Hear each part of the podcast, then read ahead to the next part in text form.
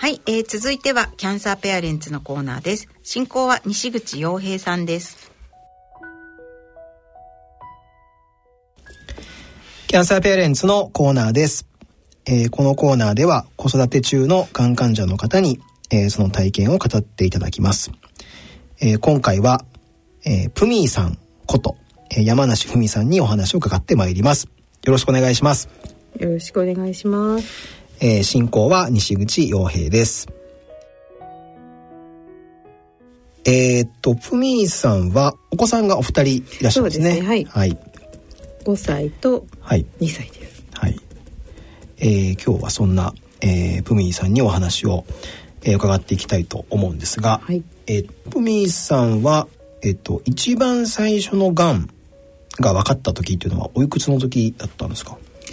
39歳ですね。39 2015年。えっと、この時に、えっと、どういうこうきっかけでがんが分かったんですか？長女を出産して、まあ、うん。長女がちょうど10ヶ月だったんですけど、うん。まあ、そこで卒乳したので、えっと、搾乳って言ってこうおっぱいをこう終わらせるためのこう柔らかくこうマッサージをするんですけど、うん。そのマッサージしてたらなんか左だけ硬いなっていう、うん。ちょっと柔らかくなんないなっていうのがあってでなんかまあちょっとやってたらちょっと血も出たりしたんで、うん。あれこれはなんかあるなと思い、ん。人間ドックに行きで検査したんですけど、まあ、まだちょっとにあのねあのおっぱいあげて直後なんで、まあ、ちょっとわからないけど精密検査をした方がいいっていうふうに言われてなんて言うんでしょうね。あのさあのおっぱいあげてると結構乳腺がは張るし、うんうん。あと白くなってせなんか石灰化とまあその石灰が白く映ってるのが、まあ、授乳が終わったら消える人もいるしそのままの人もいるし、うんうん。っていう、まあ、ちょっと難しい判断をするのがって言われたんですけど一応乳腺外科に行って精密検査をしてみたら左側は乳がんですっていうふうに分かり、うん。で、まあ、左は結構あのステージはゼロなんだけど非浸潤がんなんだけど広がってますっていうふうに言われて、まあ、うん。全摘した方がいいですねみたいな感じで言われて。でそしたら同時にちょっと右にもちょっと石灰化があってで左が乳がんだって分かったので左が乳がんの場合は右も乳がんの可能性が高いと言われで左がまあそうだったんで右もか検査したらやっぱそうだったんででどうしようかなって悩んで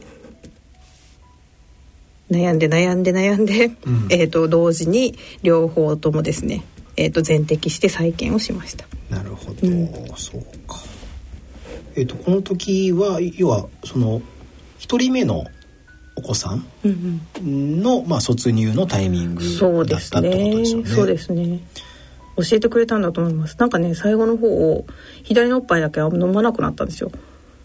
うん、でなんかたまよく、まあ、ちょいちょい聞くんですけどその話を、うんしたら思い返してみると最後の右は飲んでくれるんだけど左のおっぱい全然飲まなくなっちゃってあ多分血が混ざったりとかして惜しくなかったんだろうなと思って。ああとは本当に娘が私に病気を教えてくれるために、あ。うん。おっぱいを10ヶ月で卒乳って意外と早い方なんですよね多分ね、はいはい。自然に卒乳したんで、うんだからなんか教えてくれるためにそうか。そのそのタイミングも含めて。そうそう。おっぱいも卒業してくれたのかなとか後から思うと。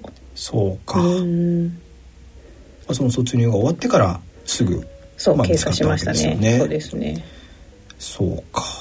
どうなんですか？そのまあ私男性なんでねなかなかこうおっぱいのことって、うん。えそんなにこうわからないですけどそのまあお子さんがね、うんうん。まだ卒乳したばっかりっていうこうタイミングだし、えー、39歳っていうこううん。年齢の中で、うん。そのおっぱいが両方こうね全摘をまあ再建はするものの、うんうんうん。ね、全摘をしますっていうことっていうのはどうどうなんですか？まあ当然ねさっき悩みに悩んだっていう話でしたけどそのなんかどうどういうこう葛藤というかみたいなものがこうやってくるんですか？ね、そうですよね。なんかねやっぱりおっぱいに対しての女性の考え方ってん。本当に千差万別だと思うんですよね。うん。で私は比較的あんまり興味がなかったって言ったら変ですけど、うん。なんでしょうね。田中みな実さんみたいに本当にもうおっぱいにクリーム塗ってねナイトブラして本当に大切にち、扱う女性もたくさんいらっしゃると思うんですけど、まあ私はそこまでなんかこうこだわりがなかったって言ったら変ですけど、うん。取ってもまあ再建もできるしあの取ってそのまあ今後のリスクが減るんであれば、生きてる方が全然いいって思ったりもしたのでうんまあすごい嫌だ嫌嫌でしたけど、うん。でもまあい生きれるんだったら全然いいいいやっていうふうにちょっと思ったかな。なるほど。うん、でもまあそこは本当に人によると思います。おっぱいに関しては。そうですよね。うん、その人の美美学というか考え方とか、うん。思いとかもあるので。なるほどな。そうまあそういうことでそうですまあね、悩んだ結果まあ全摘して再建をしたと。そうですね。いうことなんですね。そう。でなんかねえっ、とすごいその時にまあ一番聞いたお友達がすごいまあ大親友がいて、うん。その彼女もあの経験者で片方同じ状況だったんですね、まああの一回部分で取ったんだけどまた再発しちゃったんで結局全摘して再建して片方や、そうしてましたと。でその子に聞いたらでやっぱりか片方を全摘して片方残ってるとそのバランスがやっぱりちょっと崩れてきたりとかうん。あと年取ってこっちは再建した方がそのままだけど普通の方は垂れてくるよとか、まあなんか体のバランスとかも含めてなんかちょっとあまあい違和感があって、まあ、もし同じタイミングで両方見つかったんだったら、まあ、両方同じ手術をややるっていうのもあるんじゃないみたいなあの、まあ、アドバイスって言ったら変ですけど意見もあってああ確かにそういう考え方もあるなと思ってえなんですよだからここを部分でとってもまた再発してどうせ全摘とするっていう可能性もあるんだったら、うんうんまあ、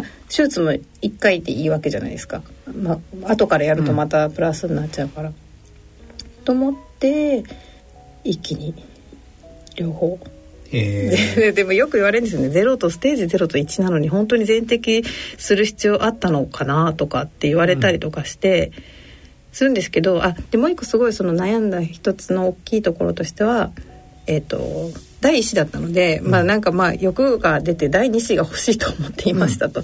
でやっぱ2人目をまあ考えた時にまあ右を部分最適部分摘出してしまうすると、まあ、放射線治療とか、まあ、抗がん剤治療で後治療みたいなのが出てくると、まあ、ちょっと次の子を考えるのにまた年取っちゃうなっていうのもあって、うん。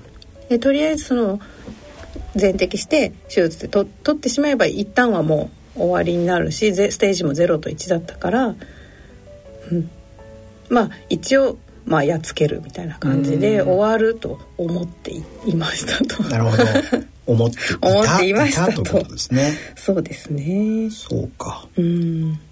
で、えっと治療ここの時の治療っていうのはもうその手手術をして。終わりそうだったわなんですよ。そうけですね。退院してからはまあ特段そのまあ日常生活にまあ普通に。そうですね。手手術さすがにね全摘して2ヶ月ぐらいは赤ちゃんだけなんか娘がだから抱っこできなかったんで母にずずっと来てもらっててで主人もすごいもう早く帰ってきてくれたりとかいろいろやってくれたんでそうですね。最初のねやっぱりすごい痛かったです。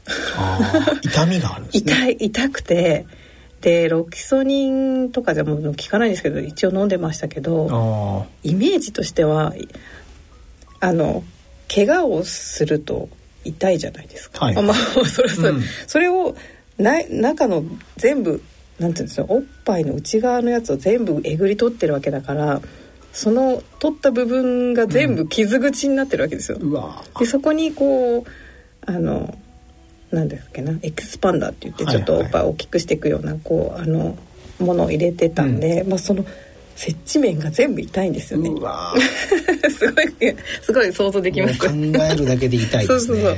ほん結構本当にそれは痛くてで寝返りが打てないんですよね。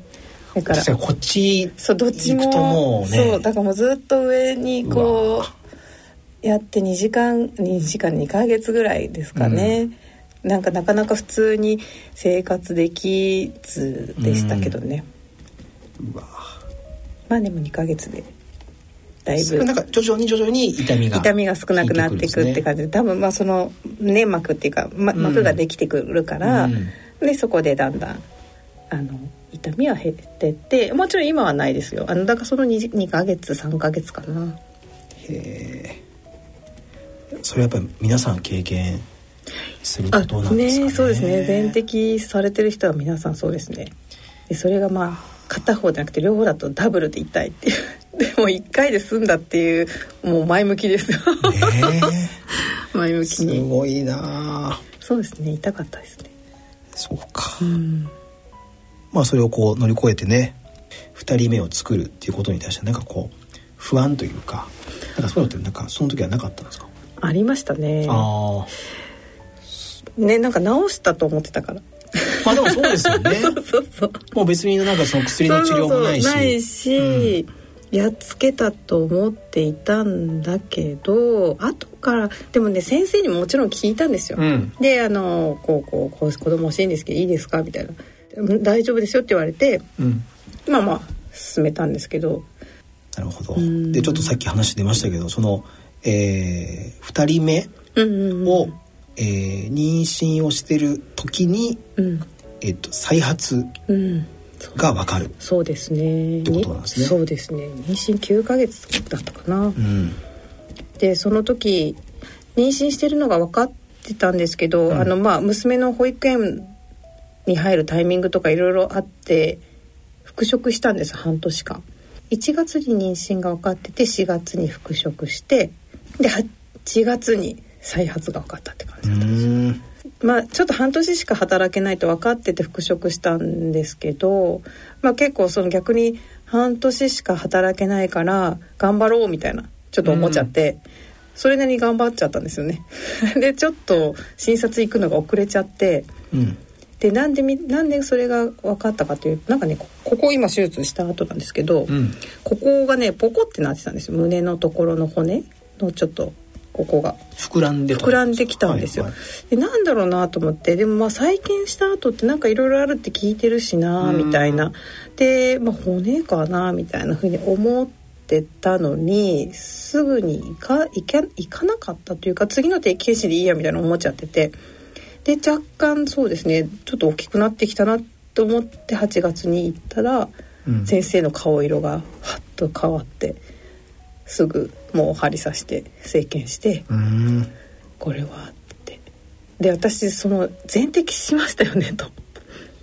全部そうね。もうその時にそう。はオープンミさんの中ではそうそうそう。もう終わったっていう、まあでもそれが甘かったっていうのはあるんですけど、そうそう。あれ全摘しましたよねと、うん。どどこに再発してんですかっていうはい。話をして、そうですよね。そうこれはどういうことなんですかみたいな。で結論先生が言うのはまあ細胞レベルでやっぱり乳腺が残っていて、まあ、取りきれないももちろんあったんじゃないかってそこの残った、まあ、細胞レベルに残った乳腺に、まあ、再発してしまって。うんでまあちょっともうそこの8月できあの検査した時にはリンパもなんかちょっとここも脇の下もポコってなっててうんであれと思ってたら、まあ、肝臓にも転移してたっていうええ。それはもう なんでしょうね。やっぱり初発の時よりよりというかなかなかこう比べるのはあれかもしれませんけど、うーん。ショックの度合いが違います相当大きいねね。そうですね。本当にあのとは思い出すとそうですね。ちょうどだから6月に真央さんが亡くなって、でだからステージ4の乳がんってすぐもう大変なんだな、うん。死んじゃうんだなって。私も真央さんみたいに短いんだなってなんか思ったとこもすごくあって、ショックでしたね。そうですよね。まあね、お腹の中にね、ああそうそうそうそうそうですね。そう赤ちゃん。ね赤ちゃんも そいう銀ちゃん下、ねお腹にいて。当然その自分の死のことというか、うん。みたいなことも急にバーンとやってきて、そうですね。それまで全然そんなことを考えたことももちろんないじゃないですか。普通ね、その初発の時っていうのはそのまあ、えーステージ0とうんう1ん。でがんっていうのが分かって、その時にそのなんかその死とかっていうことって考えたりしたことはあったんですか？それがですね そこもちょっとその時は甘甘いというか結構あまり思わなかったっていうのがあってでなぜかというとさっき言ってたお友達がその大親友が経験をしてたのでそうか。そうそうそうそう。身近にいたね。そう身近にそのいてで彼女はまあ手術で取り切って、うん。あの大丈夫だよってまあそれ知ってたのでで彼女全くほぼ一緒だったんですよ。ステージもゼロででもちょっと広がってたんで石灰化が。なんで全摘しましたっていうのを知ってたのでそうそうだからなんか大丈夫かな？そうか。そんなに悲観的にならなくてもそうなんですよかったっていうか、でもそれみんなにすごい後から言われてるんですけどなんかその最1回目の時分かった時ってなんかね娘と一緒にあの福岡のお友達のところに遊びに行く予定をしててで飛行機も取ってて。でそしたらなんか本来あの旅行から帰ってきたらそのあの結果を聞こうと思ってたんですよ、検査の結果を。なんですけどなんか急に電話かかってきて病院から。でちょっとあの検査の結果が出たんですけど早めにお伝えした方がいいと思うんで、うん。あの来られますかって言われて私が「あでも今からちょっと旅行に行くんです」って言って、そっちに最初行こうと思ったんですよね、うん。さっき。今予定通りのあれで。なんですけどあえそれってあの 今電話いただいてるってことは何かあるってことですよねみたいな感じそりゃそうですよね。そう。であそっかじゃあうん、さすちょまあ、そうじゃあさすがに話は聞いてこうかなって言ってで聞いて そのままでも聞いた後主人に話す前に空港向かっちゃって、ええ でなんか主人が一番かわいそうだったんですけどうん。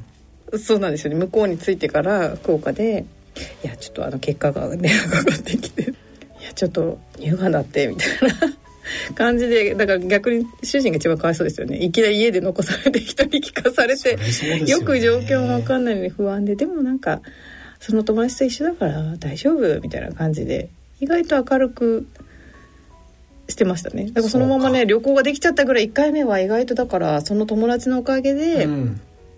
あの落ち着いてたというか、うん。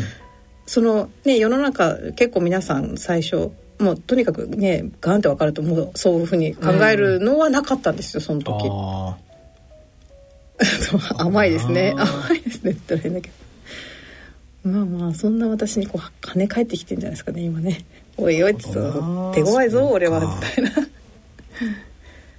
ね。ーやっぱりまあこの時はやっぱりねそのまあ真央さんのこともあるし、うん。ねその再発で、ね、肝臓に転移もあるし、うん えこれはひょっとしてみたいなことはそうですね。2回目はさすがに思いました。考えたわけですよね。もう死ぬな死ぬんだと思って。うん。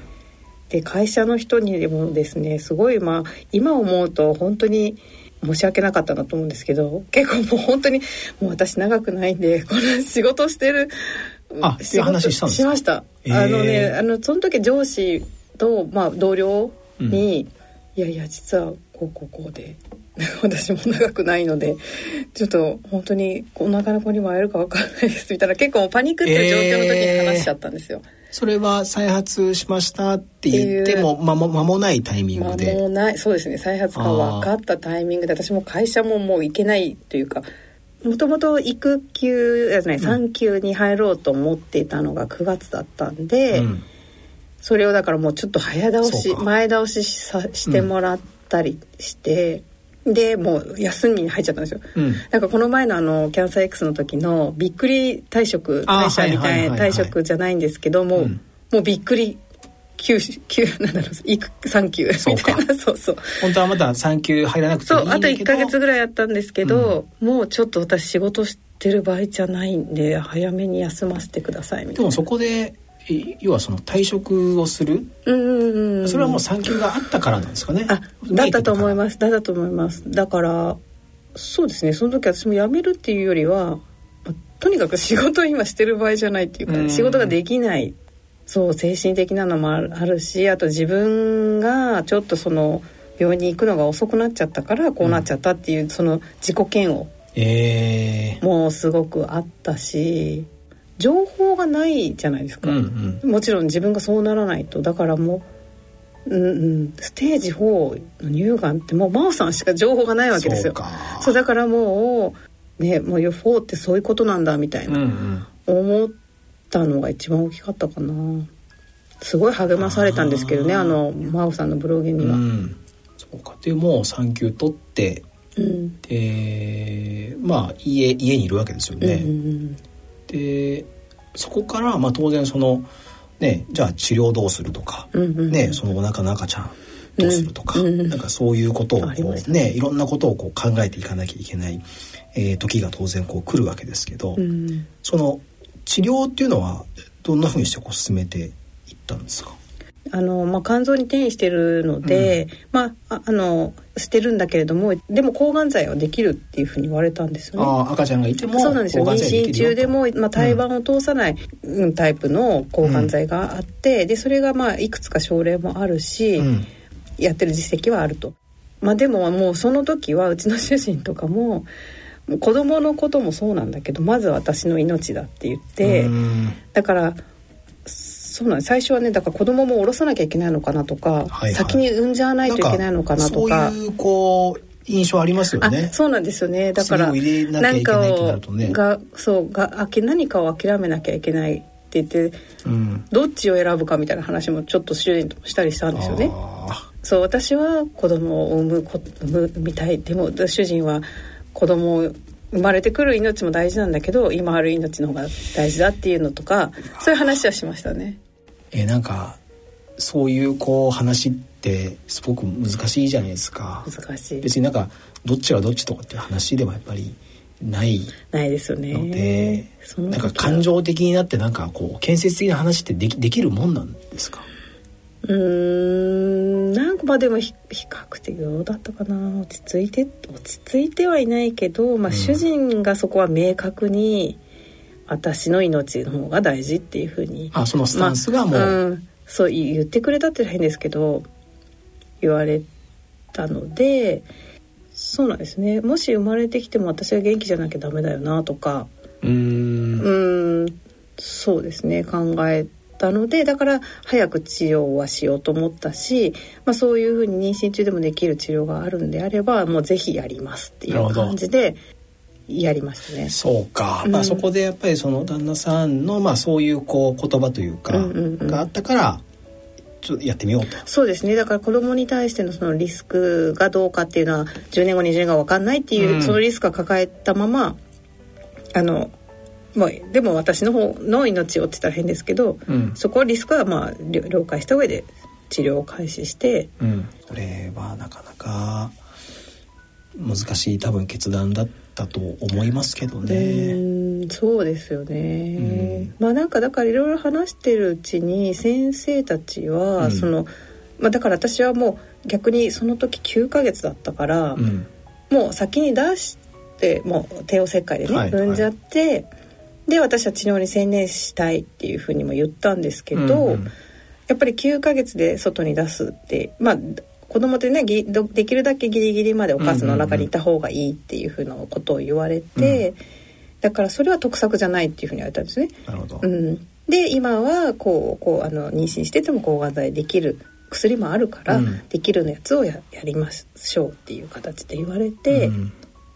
でそうですね始めましたねで抗がん剤の治療が始まっていくわけですね。始まりましたうね。んでえっとそれはお子さんが生まれる直前までえー、とそうですねその妊娠中でもできるっていうのを、えっとね、AC っていうやつだったんですけど、はい AC というのを4回ぐらいやりましたね。うーんなんか4ヶ月ぐらい。4ヶ月。ってことは本当にもう生まれる時までそうですねそうですすよね。でなんかねその産むタイミングも、まあ治療がまあ 4, 4週間に1回だったかな？ああります。でそのちょうどまああの白血球とかが戻ってくるタイミングでちょうど生まれてくるとまあベストで、はい。みたいな、もしなんかあその私のその生まれそうな状況とあれに合わせてちょっと治療の計画も立てようみたいな感じで、うんうん。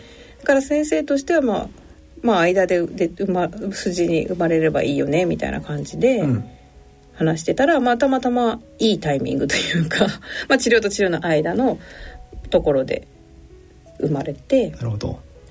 でねタクシーで生まれそうになったんですよ。ええ 家でね一人でいてあのあ そうそうそう本当にこここで出ちゃうみたいなやばいやばいこれってもうなんか生まれちゃうやつだと思っていもう急に急いであの陣痛タクシーに連絡してきてくださいって言ったら5分後って言われて5分みたいな待てるかなっていうぐらい結構やばくて。ええのでだから逆にすっごい暗算で生まれたんですよね。あもうついてすあぐもう着いてすぐ、えその日の朝ね普通に六本木ヒルズであ友達と朝活してた。んですよー、えー、もう当然おお腹はそうですね9ヶ大きく月でて44あ何週あったかなそうですね。まあまああと2週間ぐらい後かなみたいな感じだったんで、まあでも今。いつ生まれても。あそうですね。そういう感じだったわけですそうよね37は超えてって、うん。37週は超えてて。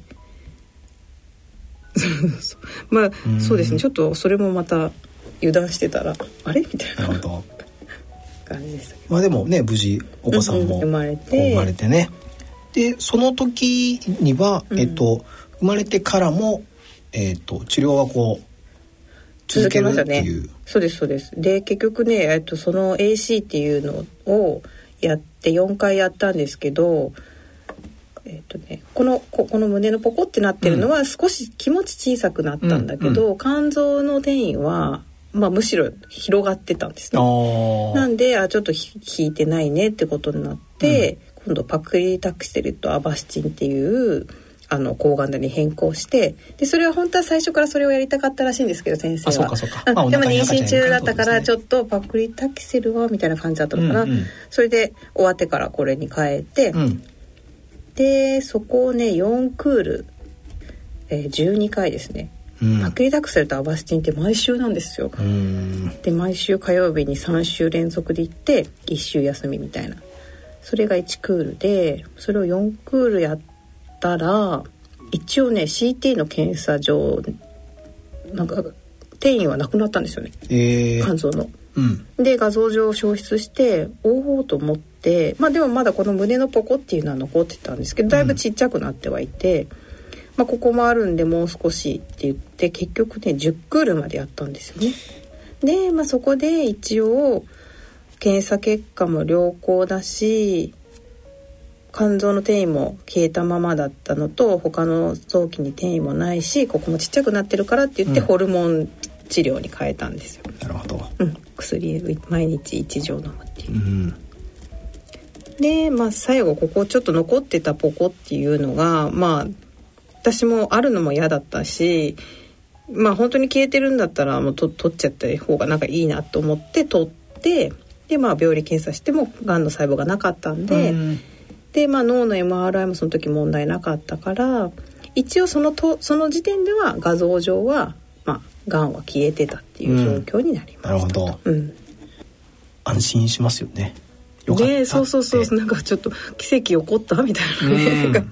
先生はなんか、うん「消えますか?」って聞いたら、うん「なかなか消えるっていうのは難しいんだよね」っていうふうに言われてたから。まあでもそうでしょうね。そうそうそう、うん。なんかそそうなんだと思ってたんですけど、うん。ここでも一個話があって、うん。私でもなんかね消える気がしたのはその人にすごい今でも感謝してるんですけどその1回目のその全然ゼロとです、うんうん。1の時に入院した時に同じ部屋になった女性がいてで私が退院する時に来たぐらいだから2日ぐらいしか一緒じゃなかったんですけどなんかその彼女すごい若くて3 29歳だったかな？うん。でなんか彼女がなんかいきなり「なんで皆さん帽子髪の毛生えてるんですか?」って言って聞かれたんですよ。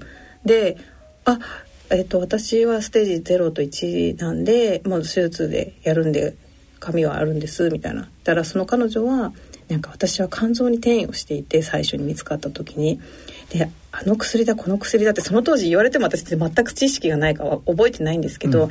あの薬やってこの薬やってこれやって3年やったら消えたんです肝臓のがって。でだから私やっと手術ができるんですって。うん。基本的になんかその乳がんはその転移してる場合って転移先がなくならないとまあそのおっぱいの手術ってしないっていう風になんかなっているんででその話を彼女がすごい嬉しそうにされててでそのきなんか話がすごい私の中で覚えててあれそういえばなんかそんなこと言ってる人いたよなと思って。そうだから私ねその彼女にすごい今でもいつか会いたいっていうか名前も聞いてないんですけど忘れちゃったんですけど。ねなんか、うん。そうそうその彼女がそう言ったのをすごいなんか覚えてて、うん。あ亡くなることもあるでしょうみたいな。うん。そういうなんかこうなんかの光ってすごい大事だなって思うからちょっと後で出てくるかもしれないです。ブログってね、うん。少しそういう話を書いたらちょっとでもそういう人もいるんだと思ったら頑張れる人がいたらいいなとはちょっと思ってますね。なるほど。な。そうか。そうか。この、えっと第2子がお腹にいる時に、まあ本当にそのねあのお腹に赤ちゃんいながらそんな治療ってできるのかみたいなうん。ことを、まあ、検索して検索しましたね。ねでなかなか情報がない中で。でまああのご自身の体験をまあえーまあ、振り返りも含めて、まあ、発信しようということで,、ですねえーまあ、友人からのね勧めもあってえーブログを始めたということなんですね。そうか。ということはもうブログはもう3年ぐらいになるんですね。弱そうですね3年弱うん。そうか。ということはそのブログをこう最初の方にこう辿っていくと、うんちょうどこう妊娠中のそうですね多分ね多分ね内容がこう出てくるわけですね。書いてありますね、うん。一番最初にはでね最初多分もう痛い痛いみたいなのが書いてありましたねああ。一番最初に書いたのがあそうでね一応遡って1回目の乳がんも後からちょっと記事にはしてるんですけあどーそうかそうそうそうでも2017年の8月から一応まあ2回目の乳がんがうんうん書いてあるかな、そうか。その乳がんの痛かった話なんかも書いてあるそうですね。んですね。1回目のやつも書いてあります全部。うーん。そうか、まあ、そこの話が今のこう流れがこうブログの中にはこうそうです書いてあるわけねですね。書いてありますね。そうか。でお子さんが、えっと、生まれてうんうんうん。で、えーまあ、ブログも始めてうんうんうん。で、まあ、そこからっていうのは、まあ、そのホルモン治療にこう変わっていって、うん。そのブログの中身自体はあんまりその何でしょうねまあがんの話というかみたいなものっていうのはあんまりこう出てこなくなるそうんですかね。ですね。そうなんですよね。だからあのジャンルがもともと闘病のジャンルで書いてたんですけど、うんうんうんはい。まああのその10クール終わって亡くなってだんだんだから子育てだなと思ってただの子育てブログだなと思って、うんうん。えっ、と子育てのジャンルに移動ししたんですよね。ああなるほど。そうでなんかその息子がそのダウン症っていうのもあって、そうですね。生まれて1ヶ月後あいやいやいや1週間後ぐらいにちょっとその可能性があるから検査をしませんかみたいな話をもらってそれがまだた入院中ですね。その出産後に入院してるじゃないですか、うんうんうんい1週間ぐらいいつか。でその時に会ってえー、っと思ってでまあまあまあまあ神様つ次はそうきますかってちょっと思ったりもして。あだからその時そうですよねステージ4の乳がんで、まあ、妊娠中でーうん。抗がざして髪もなくてウィッグつけてるお母さん。だからなんかなんでしょうねもうライフイズコンテンツって感じで。なんか神様は私にまだ試練を与えますかってすごい思ったんですよね。それはどどうどうなんですか？その、えっと、旦那さんとのこう話も多分したと思うんですけど、うん。そのことをこう聞いて、まあ、受け止めるというかこう理解する、うんうん。その過程の中でなんかどどういうこう会話をされたんですか？でなんか主人が最初に話を聞いたんですけど、うんなんかでさすがの主人もなんかこう私にどう言えばいいかっていうのを相当悩んだみたいで何日かね温めてたのかな。あ旦那さんのところで話を一旦。そうそう一旦受け取ってくくれてたみたいで、うん。そうですね。まあ何ちょっとラグがあって、うん。私に話をしてくれて、うん。そうですね。でまあそれを聞いた時にまあ本当そう思いました。あのまあでそう抱っこしながらで息子もちょっと小さかったんですね、うんうん。あのだったのと呼吸がちょっと苦しそうだったっていうのがあったんで、あの NIC あのなんていうんでしたっけ？集中治療室はい。はいに入っていて、だからまあ毎日私もそこ行っておっぱい、まあ、ミルクあげたりとか、うん。まあいろいろしてるんで抱っこしながら見た目うんそうそうなんだこの子そうかみたいな。なんかなんだろうなすごい複雑な気分なんだけどでも生まれてきてくれたしなとか、うんうんうん、で別にそのダウン症だからって聞いてじゃあこの子いりませんとかそういう話じゃないし、うん。なんかこんな一緒に頑張ってきてねこう一一郎頑張ってきてくれて、うん。生まれてきてくれたんだけでもなんかし幸せだなっていうかなありがとうみたいな感じに思えたのは多分自分がもう乳がんでもう死ぬかもしれないって思ったけどまだ今生きててこの子に会えたっていうなんか、まあ、それだけでいいやみたいな感じだったのかな。なんかうんいろいろありましたけどねその時気持ち。そうか。そのその時のね旦那さんの気持ちはね旦那さんじゃないとわかわからないんですけど、ん。なんかどういうこう気持ちだったんですかね？主人が、うんだから多分これ以上私にダダメージって言ったら変ですけどそうかまあん目の前でねそうそうそうしんどいまたさらね。になんかこう悲しませちゃいけないって思ったのかどう伝えようかとか考えたんだと思まあ難しいですよね。そうそうそうで誰も悪くないし、うん。でもあのもちろんあここで本当毎回これはちゃんと言おうと思ってるんですよ、はい。抗がん剤のせいでダウン症になったわけじゃ絶対ないんですよ。うん。っていうのは、まあ、あのダウン症ってもう遺伝子のうん。変異なので、うん。もう私のお腹に宿った時からなるほど。もうあのそれは関係ないわけですね。21トリソミーだったんですよ、うん。だから別にその抗がん剤をやっててもやってなくても、うん。あのダウン症ではあったというのは絶対伝えておこうと思ってて、そうそうそうそう。んなんだけどまあ確かにすごいダブルパンチじゃないですか、うん。あんま普通じゃないからっていうのと結局乳がんのステージ4で死ぬってもうわーってなったとの一緒でダウン症に関する情報も何も持ってないんですよ。